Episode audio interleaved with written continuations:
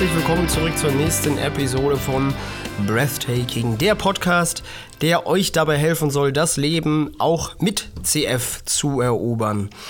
Ich bin tatsächlich immer noch Marco Buruka und freue mich, dass ihr wieder am Start seid. Des Weiteren hoffe ich für euch, dass ihr aktuell zu Hause seid, damit ihr jetzt alles weglegen könnt, euch eure Nanette schlappen könnt, eine Pulle Kochsalz reinmacht und erstmal genüsslich auf die heutige Folge einen äh, buffen könnt, wie man in der Kifferszene immer gesagt hat.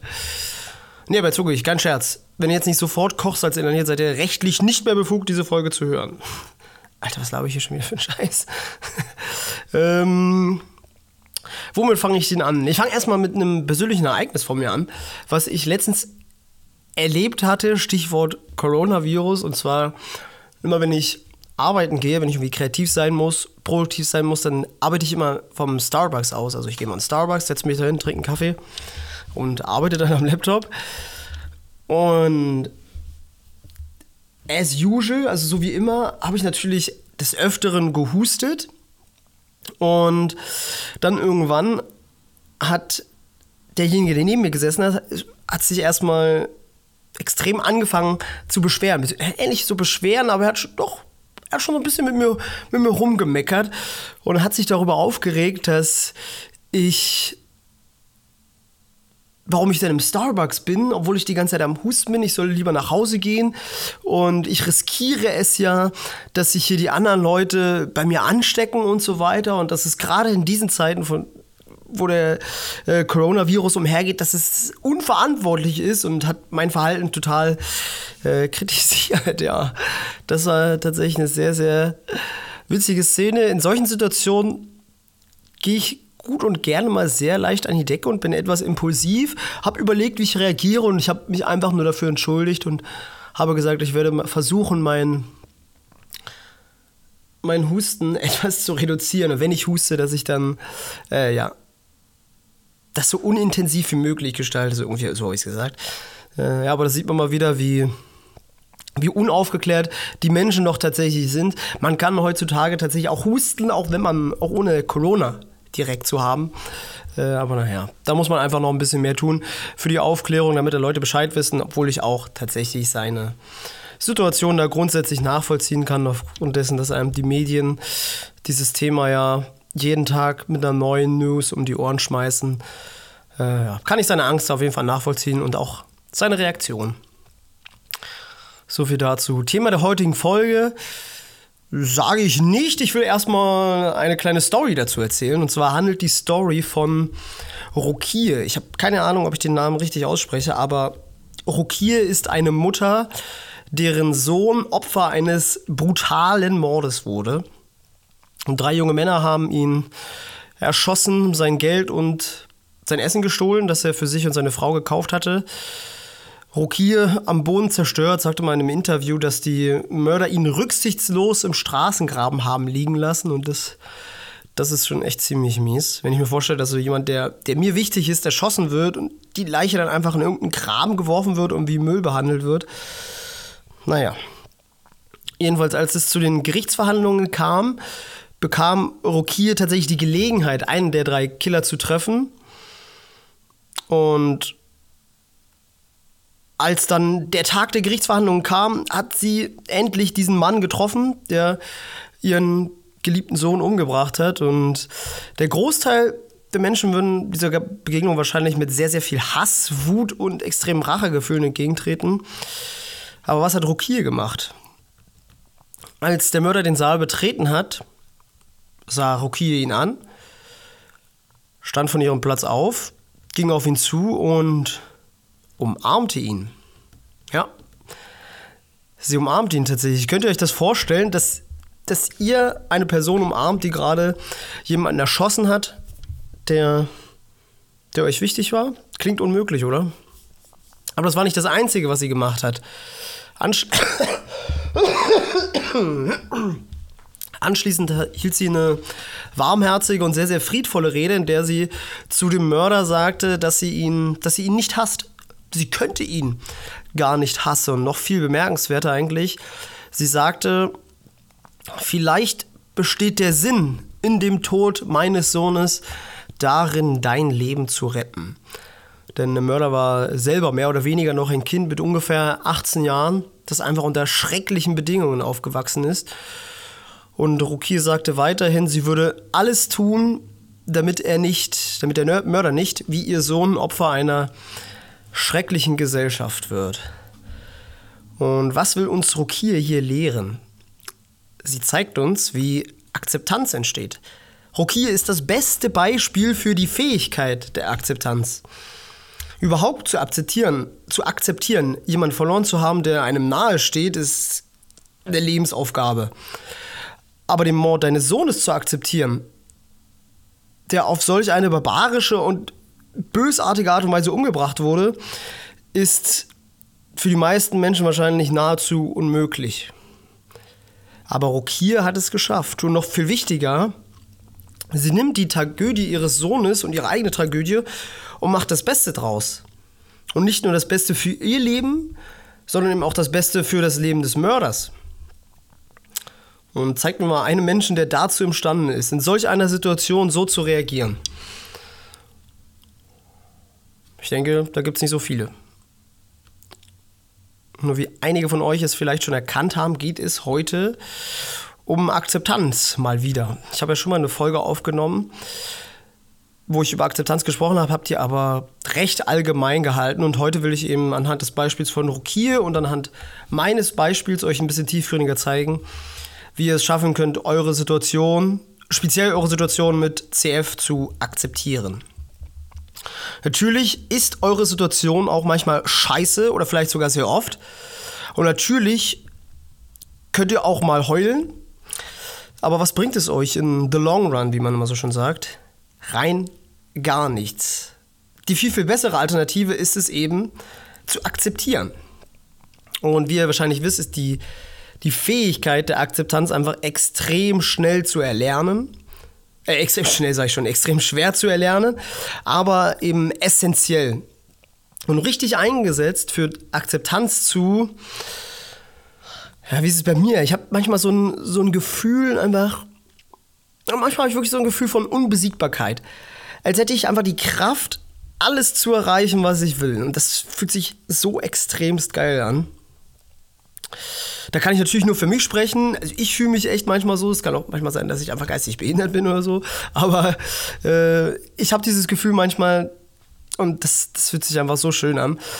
Und ich denke, ihr könnt das auch erreichen. Und des Weiteren führt Akzeptanz auch zu mehr Resilienz. Und das brauchst du, es ist notwendig, um in schwierigen Phasen, in denen es euch wirklich absolut dreckig geht, egal ob krankheitsbedingt oder privat, dass ihr den mental nicht komplett abstürzt. Und mit Akzeptanz übernimmt ihr Verantwortung für euer Leben. Und mit Verantwortung könnt ihr einfach einen neuen Weg kreieren, der zu einem besseren Leben führt. Denn wenn ihr Verantwortung übernehmt, bekommt ihr so ein Gefühl von Kontrolle. Und habt ihr die Kontrolle über eine Situation, dann habt ihr auch das Selbstbewusstsein, dass ihr etwas an eurer Situation verändern könnt. Und wenn ihr denkt und wisst, ihr könnt eine Situation verbessern, dann habt ihr auch einen größeren Willen und eine höhere Motivation, eine höhere Bereitschaft, tatsächlich etwas zu unternehmen, um eure Lage zu verbessern. Wenn ihr jedoch denkt, dass ihr überhaupt keine Kontrolle über irgendetwas habt, dann werdet ihr auch nichts unternehmen. So, ein gutes Beispiel sind politische Wahlen. Also in, Zeit, in Zeiten niedriger Wahlbeteiligung wurde eine Nichtwahl, so nenne ich es jetzt mal, immer argumentiert mit, ja, bringt doch eh nichts, bringt doch eh nichts, verändert sich doch nichts, passiert doch nichts da oben. Sage ich immer so dieselben Sätze, die man dann hört, weil man so als Wähler nicht die Kontrolle über irgendwas hat, über irgendwas hat, da wirklich was zu verändern, dann, dann gilt man einfach gar nicht wählen. Bis dann irgendwann tatsächlich Protestwahlen entstanden sind. ähm, ja, also Marco, wie schaffe ich es denn nun, mir Akzeptanz anzueignen? Das ist eine sehr, sehr gute Frage, danke. Ähm, ich habe angefangen, recht oberflächlich auf die guten und schönen Dinge zu schauen, die durch CF entstanden sind.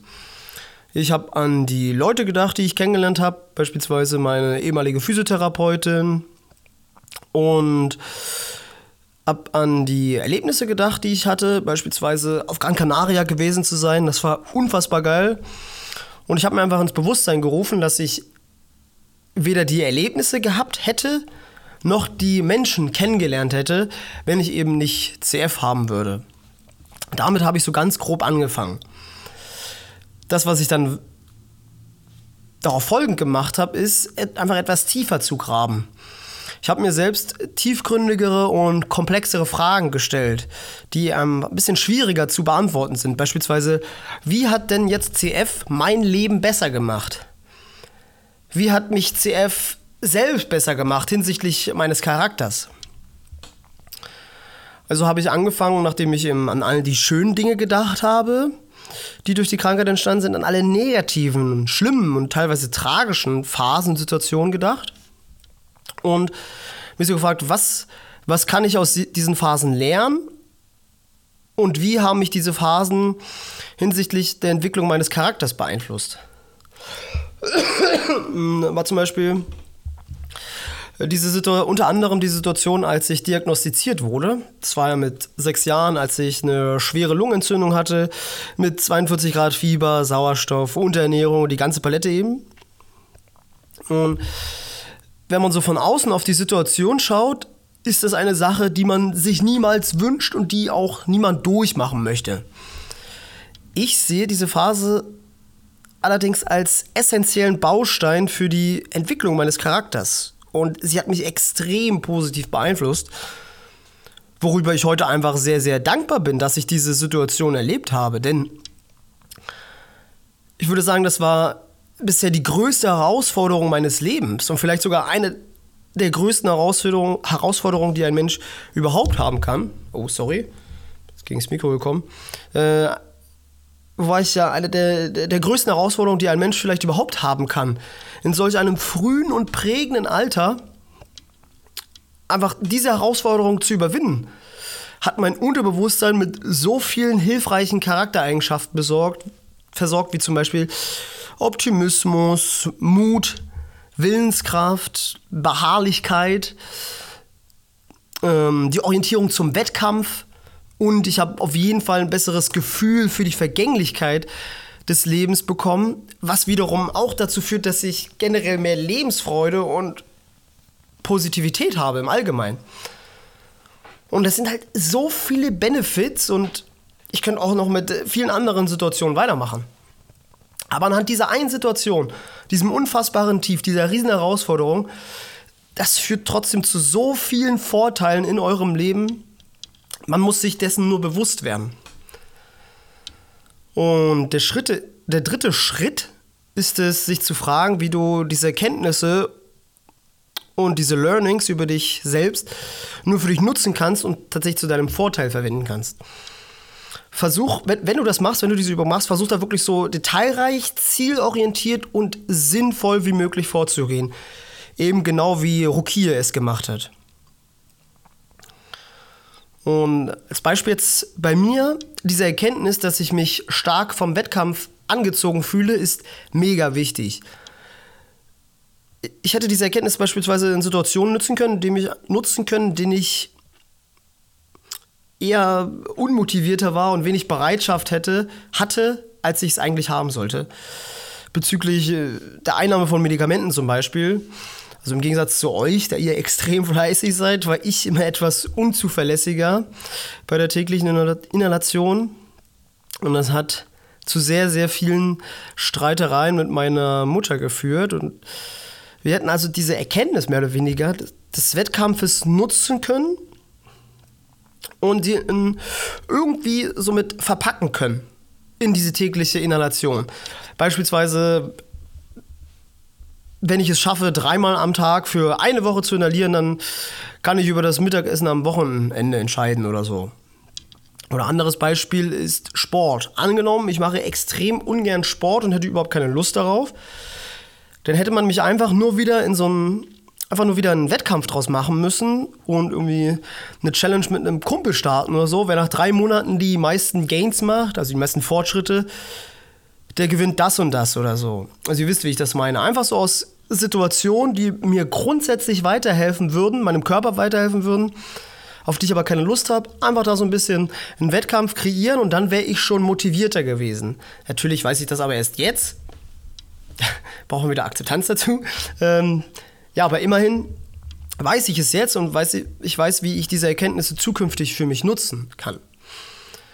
Ähm, die anderen Ein äh, Charaktereigenschaften, die ich oben genannt habe, wie Optimismus, Beharrlichkeit und Willenskraft, versorgen mich gerade in der jetzigen Phase mit dem nötigen Selbstvertrauen, mit dem nötigen Antrieb, um meine Ziele und meine Vision zu erreichen. Und es gibt da, wie gesagt, noch so viele weitere Beispiele, aber ich denke mal, das war es erstmal. Und ich bin mir sicher, dass, wenn ihr nur tief genug gräbt, auch zu solch fast schon ja, revolutionierenden Erkenntnissen gelangt, um vollständige Akzeptanz gegenüber eurer Situation und eurem generieren. Also zieht die Übung mal selber durch. Erstens A, oberflächlich schauen. Welche Menschen, wie habt, hat euch die Krankheit oberflächlich, sage ich mal, äh, positiv beeinflusst? Menschen kennengelernt, Situationen, irgendwie was Schönes gesehen. Ihr wart, vielleicht war einer von euch auch schon auf Gran Canaria. Ihr wisst selber, wie unfassbar schön das ist. Unfassbar tolles Erlebnis. So nach oberflächlichen Erlebnissen suchen und dann immer wirklich weiter tiefer zu graben und wie hat mich die Krankheit eventuell stärker gemacht und wie kann ich diese Stärke jetzt nutzen? So, das ist so ein, ich nenne es mal Drei-Schritte-System, auch wenn es ein bisschen oberflächlich ist, aber so ein Drei-Schritte-System, das ihr nutzen könnt, um mehr Akzeptanz zu generieren.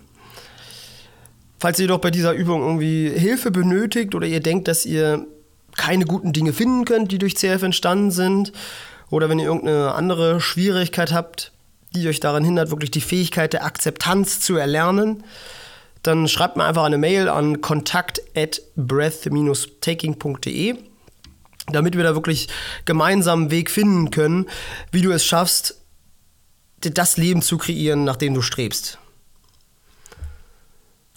Und ansonsten war es das tatsächlich auch schon mit dieser Folge. Ich danke euch vielmals, dass ihr wieder mit am Start wart. Leute, bleibt stark, werdet noch viel stärker und zu guter Letzt, lasst euch nicht nur im Atem rauben, werdet selber Atem rauben. Macht's gut. Frame Tracks Preview.